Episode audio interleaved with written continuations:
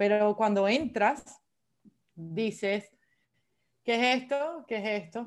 ¿Qué es esto? ¿Qué es esto? Pero ese es tu propio cuerpo rechazando algo innovativo. O sea, no, no, no es que sí ya empezamos.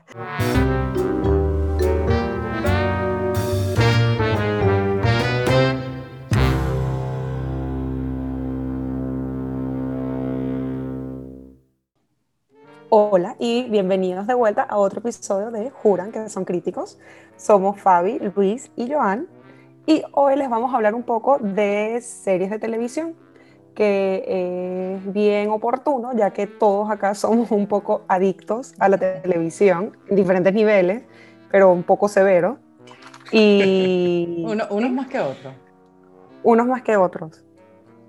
Hola, ¿qué tal, Joan? ¿Cómo estás? Hola, Luife. Bueno. Hola, Fabi. Hola. Fabi, hola. Bienvenidos. Entonces, como dice Joan, vamos a hablar un poquito de series. ¿Quién, quién empieza? Adelante.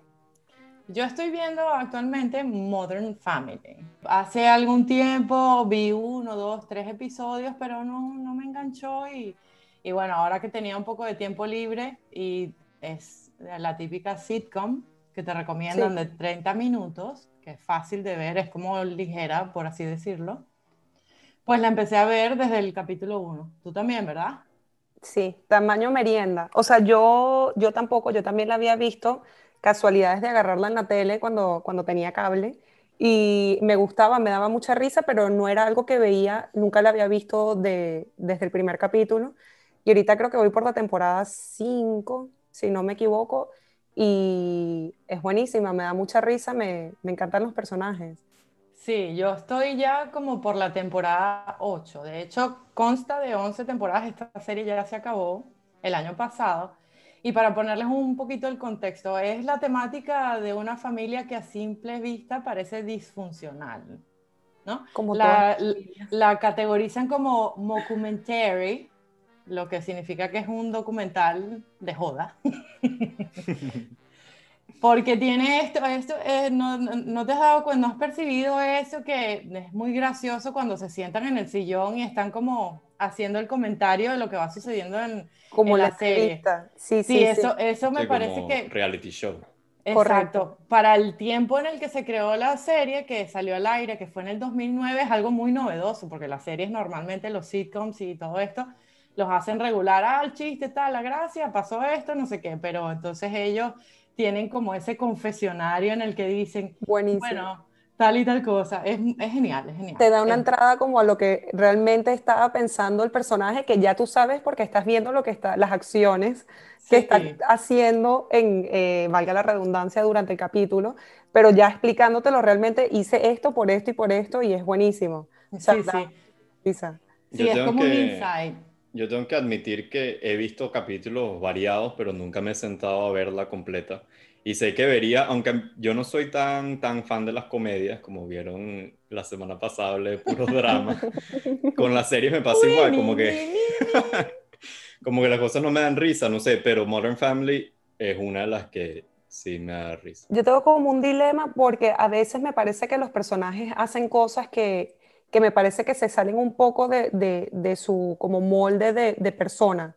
Y eso, eso es algo que, que, me molesta como muy, es algo muy personal mío, pero no me gusta cuando un personaje algo, hace algo que no me parece que lo haría una persona que realmente piensa de cierta manera u otra manera.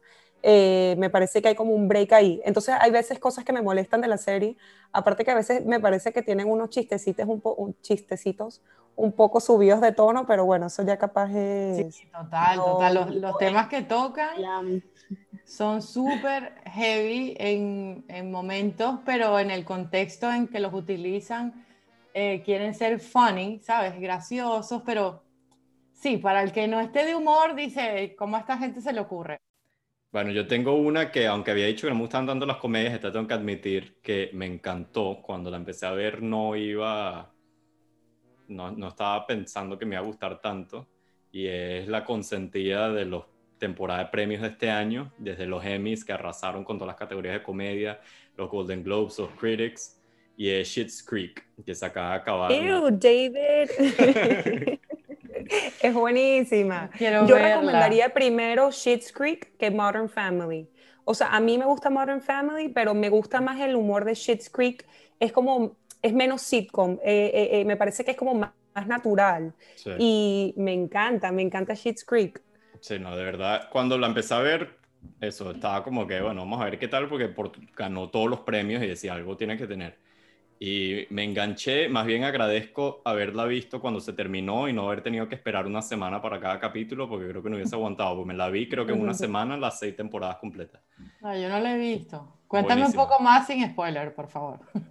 Bueno, lo que aparece en los primeros dos minutos, que ya ahí te, te dan toda la premisa de la, de la serie, es una familia de ultramillonarios que tuvieron un problema financiero y se quedaron sin dinero, pero son dueños de un pueblo re- en una zona remota, entonces se mudan a ese pueblo y viven en un motel. Entonces, bueno, eso es la premisa de la, de la serie. O sea, es súper chistosa, la mamá es... o Lo sea, máximo. lo máximo yo... No entiendo cómo alguien sabe tantas palabras en ningún idioma. Es impresionante. O sea, me- no entiendo cómo hace para pronunciar las palabras como le Sí. da la gana y Sí, hace sí, como una oración. Es, es- es un arte. Me encanta, me encanta. Que por cierto Todos es hecha personajes. por un papá y un hijo que es Eugene Levy y Dan Levy. Que Eugene Levy salía que sí en American Pie y eso, el señor de las cejas gruesas y el hijo es igualito. El señor de las cejas gruesas. Está buenísima esa referencia porque me llevó directo. Entonces, bueno, recomendada Fabi. Aquí en Estados Unidos está en Netflix. No sé si está en España en Netflix. Aquí creo Pero- que está un poco más complicado. Creo, me parece que vi en internet que podían encontrarla en, en Movistar. Así que los que escuchan de este lado del charco, Bueno, ahí está. La tienen por Y ahí. Recomendada por nosotros y por todos los premios que han ganado. O sea, todos los, todos los premios de comedia se los llevaron este año. Así que buenísima Schitt's Creek. Yo justamente ayer terminé de ver una miniserie que se llama Defending Jacob. Yo la Le- vi en Apple. Sí, Apple TV. Les voy a hacer la referencia a los actores, así como a eh, la que hizo Luis. Va- vámonos por ahí. Me gusta, me gusta porque ya lo estaba pensando. Ok, es con Capitán América y check. Mary, y Mary la de Downton Abbey. Fue bien recibida en el estreno, sobre todo por sus actuaciones principales, las de Chris Evans y... ¿Cómo se llama Mary? Michelle Dockery. Eso, Michelle Dockery. Ok. A ver, les pongo en contexto. Es una familia que se enfrenta a la, a la acusación de homicidio de su hijo de 14 años. Heavy, heavy metal, ¿no? Entonces, a partir de ahí, claro, esa ambigüedad de que no sabe si el niño lo hizo no lo hizo, si no les quiero hacer más spoilers, sin spoiler, con No, spoiler. pero ese punto en específico de saber si lo hizo o no lo hizo, a- agarran como un twist muy importante en la, en la serie, que es que te- no solamente lo estás sintiendo tú como espectador, sino es parte clave de todo lo que está pasando en pantalla y es brutal porque Sí. realmente te transportas a estar en esa situación y Sí, de hecho lo piensas y lo comentas, por ejemplo, con alguien que haya visto la serie o la esté viendo contigo, es como, si tú estuvieses en esta situación, ¿qué harías? O, que, o otro tema también importante que me parece que toca la serie es el background de la gente. Por lo menos, a lo mejor tú no sabes con quién coño te casaste sí, porque no sabes si en tu familia hay asesinos, hay epilépticos, hay X, Y, Z, y es como una conversación que se abre ahí, es un tema de si la genética forma parte crucial en el comportamiento de los seres humanos del futuro, por así decirlo de alguna manera. O sea, me estoy volviendo loca y me fui, me fui lejos. científica, científica. Sí, me puse científica, pero es, es de, es de pensarlo un poquito, así como de meditarlo, tipo, "Mm, eh, tu papá era psicópata, ah, vale, bueno, eh, sí, nos vamos a cenar más tarde, o sea, no, de- da un poco de miedo, un poco de miedo la cosa. Aparte que Chris Evans vestido de, de abogado y volviéndose un poco loco y teniendo peos, es extrañamente satisfactorio de ver. No, y es que Capitán América es demasiado bello, es excelente. That's Sí. America's Ass. Es muy bello, muy bello. Total. La barba tan perfectamente peluqueada, aunque bueno, estoy viendo aquí a Luis y no tiene nada que envidiarle a Chris Evans con esa gracias, barba gracias. curada. Para ustedes, para ustedes. Sí, sí, es una perfección absoluta. Es, es muy buena, es muy buena. Y la verdad que se desempeña muy bien el papel. O sea, tú al principio de la serie dices, ah, ese es Capitán América, pero después se te olvida, la verdad. A mí me parece que las buenas actuaciones empiezan así, cuando se te olvidan los papeles más icónicos de ese actor o esa actriz. Bueno, pero por lo menos Michelle Dockery en esta serie, que también actúa en em, la serie que acabas de mencionar, Downtown Abbey, Sí. ella me parece que siempre sigue como una línea, Mm. excepto una película que también se las recomiendo si no la han visto, que se llama The Gentleman. Y ella actúa en esa serie y me parece que es totalmente diferente a cualquier personaje que yo he visto de ella. Es como una, ella siempre es como empoderada. Me Sí. parece que siempre tiene como ese rol de mujer como eh, que echa para adelante, es la descripción más, Sí. más Sí, adecuada sí. que encuentro. Pero en esta serie aparte es como boss bitch, es como que, ¿sabes? Mira cómo estoy vestida, mira lo que hago. En esta serie no, en, en la, en la película. Y en la serie es una mamá, entonces bueno, obviamente no, no es tanto ese rol, aunque sí me impresionó que habla súper bien eh, en inglés americano. Sí, mejor que Emma Watson. Mejor que Emma Watson, Ay. totalmente. Pobre mamá. Todos. Bueno, Emma Watson necesita un curso de, de cómo aprender a hablar en inglés americano. Sí. Varios. Creo que la, única falla de Mujercitas era el acento de Emma Watson. Pero de Ya. mujercita no es en inglés británico. ¿no? No, Mujercita es en inglés normal. Es en Estados Unidos, sí. Mierda, marico. Entonces yo, o sea, con Emma Watson en la cabeza en Mujercita me parece que lo hizo peor que en la otra película. Imagínate. O sea, ti en shock, pues claro, Shersha, marico, habla perfecto. Bueno, Bueno, una en ese, en ese tono más o menos, por lo que escuché, que no he visto Defending Jacob, pero más o menos por ahí de que si alguien lo hizo, un crimen y eso, está una que vi recientemente en HBO, se llama The Undoing, con Nicole Kidman y Hugh Grant. Y que se la comió Hugh Grant, eh, me impresionó muchísimo. a mí también, nunca me hubiese imaginado verlo en un papel así. De verdad. Eh, la- es una miniserie, son seis capítulos, así que lo pueden ver rápido. Aunque es bien estresante, no sé si quieren hacer binge y, pesada. verla, exacto, y ver la corrida, pero bueno, la pueden No ver. vean al mismo tiempo The Undoing y Defending Jacob, no lo hagan por favor. O sea, Está muy que- heavy. Tienen que balancear. Bueno, esto se trata de una pareja millonaria en Nueva York que mm, están involucrados en un crimen y en un juicio. Entonces, bueno, la, la serie es descubrir quién hizo este crimen en el que ellos están involucrados y por qué. Entonces, bueno, te dan como un, una montaña rusa de emociones, de, porque siempre crees que alguien distinto hizo el, o cometió este crimen y, y de verdad está súper buena. Pero te gustó, te gustó el final. Eso es lo que quería decir, que, que la serie está buenísima. El final no era lo que yo esperaba, no les voy a decir qué es lo que pasó, pero me hubiese gustado como que un poco más de fuerza en el final, pero a la vez entiendo por qué lo hicieron así también. O sea, a mí el final no me disgustó porque me parece que, bueno, o sea, es una serie en donde si, siempre te van pasando por donde cree, te- dudas, dudas de qué es lo que está pasando o cuál es la realidad. Y a mí el final no me desagradó, pero me pareció como, no me gustó ese cambio de tono de repente porque toda Sí. la serie tiene un ritmo, todo es como un poco más lento, capaz de lo que la gente le, hay, ciertas personas que no le gustan las series muy lentas Sí, aunque cortica, pero el, el último capítulo es como bam, bam, bam, bam, bam. Y sí, bueno, es verdad, es verdad. no me- eso no me encantó. Y de pero- repente se acaba, o sea, es bam, bam, bam, bam, bam, y de repente, pum, se acaba. Sí, sí, sí. Pero A mí no me un- molestó el final. en general me pareció súper bueno. Sí, o sea, eh, ese detallito como que ah, me hubiese gustado algo más, pero en, en general me pareció súper bueno. Ajá, pero ¿cuál puntuación le das entonces? Coño, sobre 10, Sobre 5. sobre 5, 3.5. ¿Y Fabi? Eh, Yo le doy un 4. Ok. Yo, yo le voy a dar un 3.75. No, a mí me gustó, la serie me gustó. Sí, o sea, sí. sería mentira. No, no me parece tampoco justo quitarle tanto, tanto de puntuación porque toda la serie es entretenida, las actuaciones están súper bien, la cinematografía es bonita, pero bueno, ese final que me gustó, de nuevo, repito, a mí yo no soy, no es que no me gustó el final, pero hubo cosas, elementos del final que a mí no me, no me convencieron. Entonces, ¿sabes? Me quedé así como que bueno.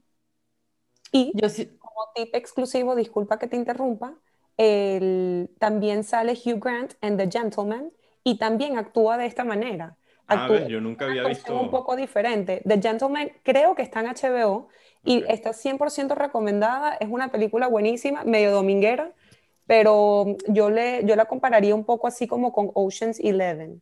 Em, por, el tipo de película que es, como el tipo de comedia que es. The Gentleman me suena, que es como un espía, otro espía. no son espías, realmente son vendedores de marihuana. ah, entonces no es lo que estoy diciendo. bueno, este, The Gentleman con Hugh Grant y Michelle Dockery.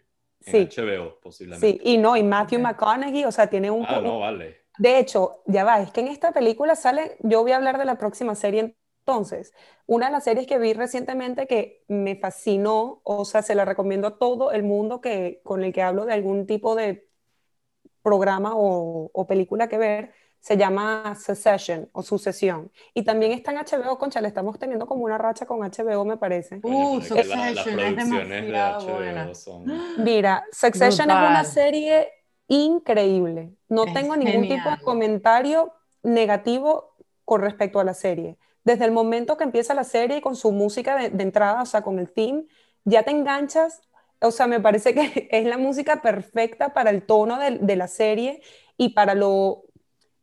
Es buenísima, es buenísima. Desde la, intro, la intro te hace realmente un intro a lo que vas a ver en la serie. Es impresionante. Es impresionante. A medida, que avanzas en la historia, ves el intro de nuevo y dices, joder, ya me lo habían dicho.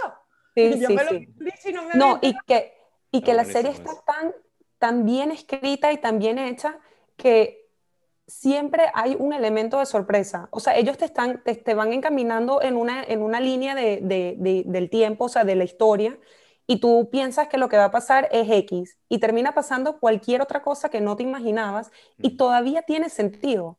E, es impresionante, o sea, es que me parece que es increíble esa serie. Es como un... O sea, es una serie que da mucha risa porque es una, una comedia, pero mientras más adelante estás en la serie, menos risa te da. ¿Y la categorizan como comedia, Joan?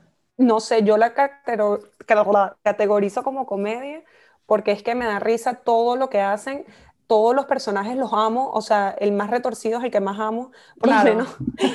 Eh, la, la, misma persona que pensaba que Inglorious Bastards había sucedido en la vida real, eh, está eh, perdidamente in love con el personaje más chimbo de la serie, que, que ahorita no me acuerdo de... Es Kieran Culkin y es como el hermano menor, es el más inservible, tiene problemas de, con su sexualidad, o sea, el carajo es detestable en todos los aspectos posibles y ella está enamorada de él. Sí, la verdad bueno, mira, eh, es considerada una black comedy. Black comedy. Pero en los Golden Globes ganó como mejor televisión, de, eh, mejor serie de drama. Drama, sí, eh, es una combinación de drama, pero tiene como que los breaking points de comedia son súper adecuados en los momentos perfectos como para darle un poco de, de, de relief de la tensión, o sea, como para aliviar la tensión, porque es una serie, no es tensa como las otras series que hemos hablado, pero Sí, porque es como fascina esa serie. Sí, sí, es un poco irónico y nunca está de más ver millonarios sufriendo, ¿sabes? Y viviendo también. Es como un placer culposo, o sea, yo creo que tiene que ver, vino como en el momento perfecto de la sociedad donde todos, ¿sabes? Queremos saber lo que le pasa a la, a, la, a la celebridad, bueno, por lo menos ahorita con lo de la realeza, todo es como que queremos saber, queremos saber y... Y esto es como un insight hacia la vida de un millonario común. Sí.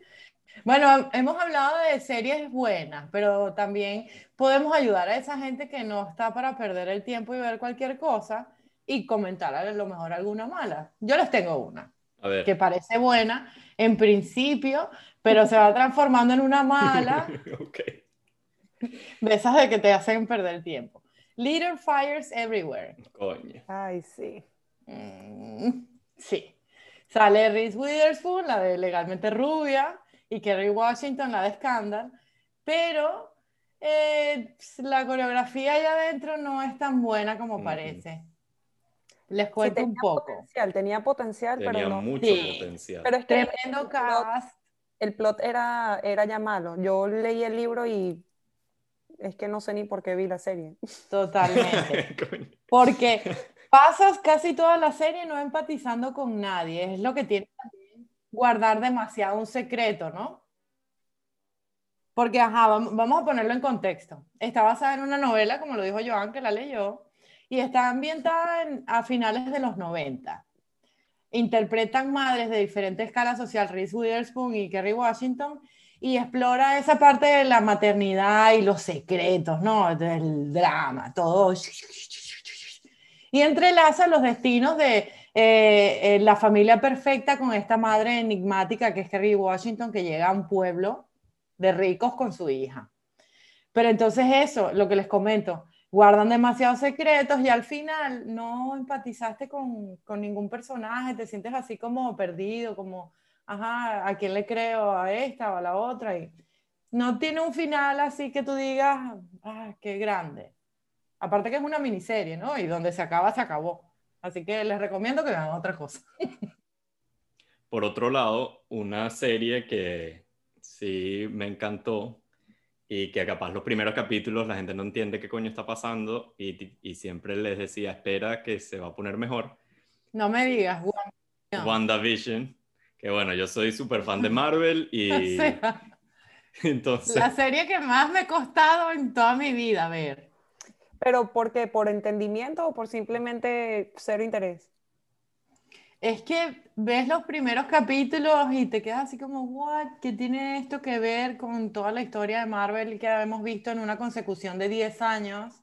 Pero ¿por qué lo tenías que linkear con el resto de Marvel? O sea, a mí me pareció entretenido ver a la caraja desde los 50 y cómo se movían y las expresiones. Ah, No, me parece que la, que la actriz lo hizo increíble como cada capítulo iba cambiando su forma de actuar. Eso me pareció súper bien de su parte. Sí, O sí. sea, Claro, ya una vez que pasas el segundo, eh, eh, personas que están viendo WandaVision y todavía no lo han captado, es después del segundo episodio en el que van a entender de qué va la serie y por qué les están mostrando esta ridiculez de sitcom de los años en blanco y negro. A mí me Ah, encantó. no, no sé, lo siento, pero es Sí. una, es personal la crítica. Eh, me Sí, pareció no, súper y- ridículo al principio y no entendía el Claro, porqué. Ay, a claro. mí me gustó. Yo O sea, no, yo no cuando que lo vi- tan pronto. Yo cuando vi el primer capítulo dije, o sea, no entiendo nada que está pasando, algo tiene que, que, o sea, esto tiene que tener un porqué porque Marvel, si algo ha hecho bien, les gustan las películas Marvel o no, es conectar todas las historias. Es y- genial. Que tenga sea, consecuencias. Sí, entonces yo decía, algo tiene que, o sea, tiene que tener un porqué. Y cuando te empiezan a explicar por qué está pasando lo que estás viendo, no, vale, me pareció buenísimo, aparte que me disfruté, Sí, ahí sí te... me disfruté ese mes y medio que duró la serie Yo no la he con- terminado de ver, así que por favor, no, Sí, no, hagan- sin, sin spoiler, sin spoiler, Spoiler. pero lo que quiero decir es que o sea, lo- la gente que le gusta Marvel en redes sociales, que sí por Instagram, por YouTube, por Twitter, todos haciendo especulaciones de por qué están pasando las cosas, qué venía después, quién va a salir, que no, que no me pasó con Schitt's Creek, que agradecí haberla visto toda seguida, con WandaVision más bien me gustó haberla visto semana a semana, porque Claro, live, te deja, exacto, te deja siempre pensando en algo que viene y aunque mucha gente, sin spoiler, aunque mucha gente al final también pensó como que, ajá, ¿qué pasó? Tienen que entender que esta serie la están usando como una transición hacia la fase 4 del universo cinematográfico de Marvel. Entonces Eso, esto es, eso me encantó. es como que sembrando la base de lo que va a venir en el futuro, pues. Entonces, Eh, sí, eso es también tienen que tomarlo en previa. cuenta cuando la vean, pues. Sí, es como un glimpse a qué ha pasado in the meantime, ¿sabes? De- Sí. Bueno, Que ya más o menos se vino con Doctor Strange, que empezaron a meterle magia y eso. Entonces, bueno, esto es esa continuación de... Yo no he visto Doctor Strange. Bueno. Ah, por cierto, los, Bueno, que, los que no han terminado de ver, sí, los que, perdona, los que no han terminado de ver WandaVision tienen que quedarse hasta lo último. Tipo, las películas de Marvel de toda la vida, quédate, quédate ahí, cálate tus créditos. que también te iba a comentar que, que me gusta ese estilo que tiene Disney de, de, poner las series, no un bench watch, así como hace Netflix que te, que te pone ahí los 10 capítulos, toma, disfruta. ¿Pero qué prefieren? O sea, yo por lo menos tengo es que esto es vieja usanza. Lo de Disney es como, eh, usualmente se hacían las series porque no estaban en plataformas digitales. Estaban en la televisión y era los miércoles que veías Grey's Anatomy y los viernes veías Scandal and so on, ¿sabes? o sea, yo, yo, a mí, yo disfruto de las dos formas. Ahorita la que estoy viendo de eh, Farrell versus Allen, eh, sacan un capítulo cada semana en HBO y es como bien porque siento, primero, tengo tiempo para ver las millones de otras series y películas que veo porque de nuevo mi adicción es severa.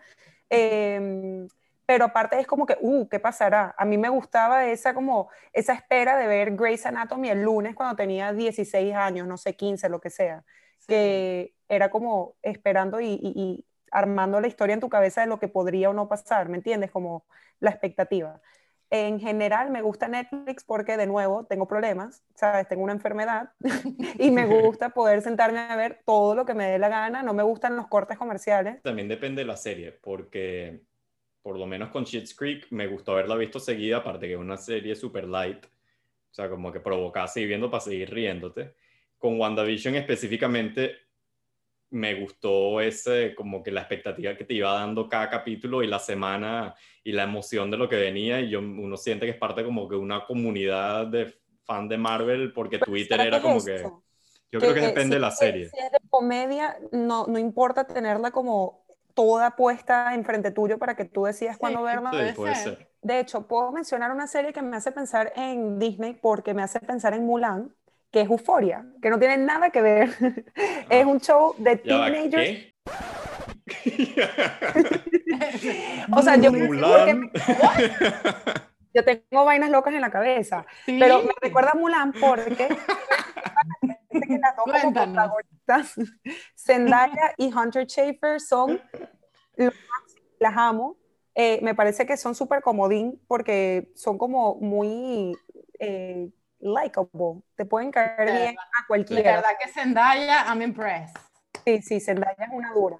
Y Hunter Schafer me recuerda, aquí viene la comparación de por qué me recuerda a Mulan, es porque en, en, Mulan a mí siempre me ha llamado la atención después de grande volver a ver, eh, volver a ver Mulan y darme cuenta de, de, que el carajo se enamora de Mulan siendo niño. O sea, literalmente él, él, está teniendo sentimientos encontrados de que le gusta a este niño y él no entiende por qué. O sea, resulta que al final es una niña y es Mulan. Pero es como que, ah, ok, o sea, bisexualidad, hello. Y yo siento que todo el mundo potencialmente es bisexual, aunque mucha gente lo niegue y mucha gente diga que es imposible. O sea, yo creo que potencialmente todo el mundo es. Eh, y Mulan lo, lo comprueba.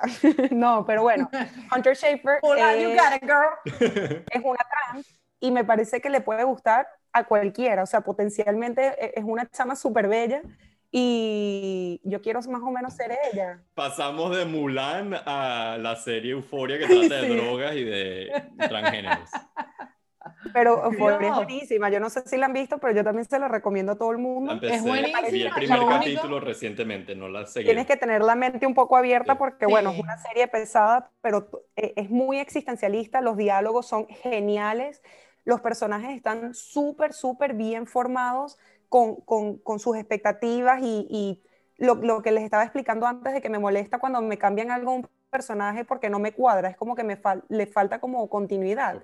Esta serie nunca le ha pasado esto, por lo menos en, en, en los episodios que llevan. O sea, los personajes están súper bien hechos, me encanta, me encanta, me encanta Euphoria.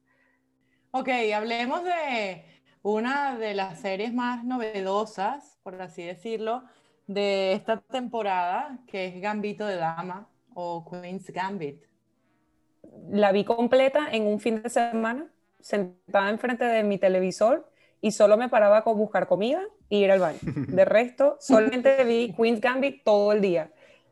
Vamos a ponerlo un poco en contexto.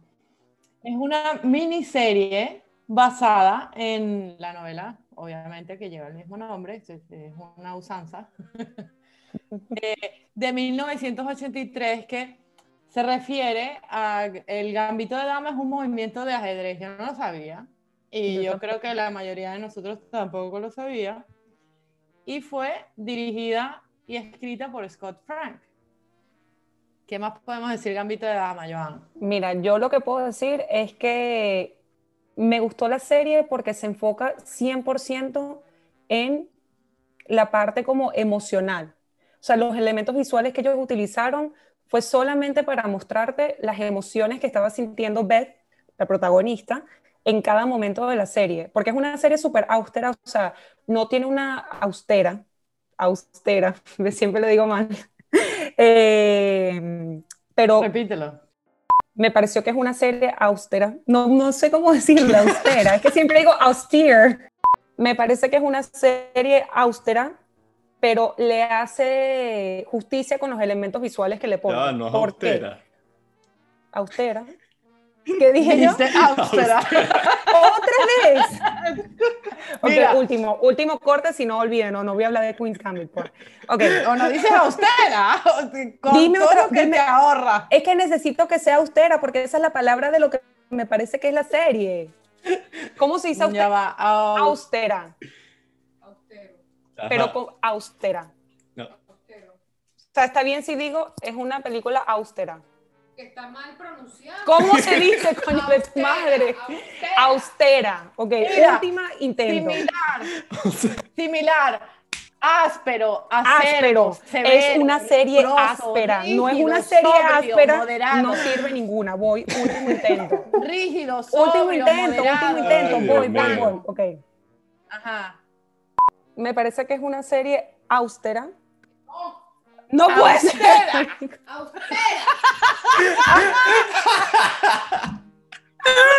No, no, no, no, no. No, si me hubiese tomado un trago cada vez que tú dijiste mal, austera. Está difícil, austera. Repite, repite solamente la palabra, austera. Austera. Austera. Austera. Imagínate que la palabra lleva un acento en la E. Austera. Es una serie austera. Bien, o sea, ahí corta y pega, o sea, ya no me importa más nada. Sigo. Eh, aparte que me parece que es muy cool porque agarraron un tema que no le interesa a la mayoría de las personas, como el ajedrez, y lo hicieron un tema que era como approachable o que la gente podía acercarse a él y entenderlo, porque realmente no se trata de ajedrez, se trata de lo que siente Beth cuando gana o cuando pierde o cuando le dicen que no es un niño y como que todo el crecimiento personal que tiene la mujer durante la serie que no sabe si va a terminar loca por todo lo que le ha pasado. Entonces, a mí me, me, encantó, me pareció, me pareció cool. Después de ver la serie, leí el libro porque quería ver cómo, cómo habían hecho, o sea, si era el libro lo que les había dado como el guion de, lo, de, de, de nuevo, para repetir, el tono que le dieron a la serie y está súper bien hecha la serie. O sea, yo le recomendaría primero la serie a alguien que el libro. Ah, ¿en serio? Sí. Es súper fiel al libro en realidad, pero la serie está muy, muy bien hecha. Bueno, ¿qué tal? Cerramos. Bueno, y con Gambito de Dama, hasta aquí llegamos el, el día de hoy con el episodio número 2 de Juran que son críticos. Si quieren seguirnos, comentarnos algo, decirnos que hablemos de algo en específico, puede ser por Twitter o por Instagram en Juran que son críticos. Y si les gustó este episodio, ya saben qué hacer. Hasta la próxima. Chao.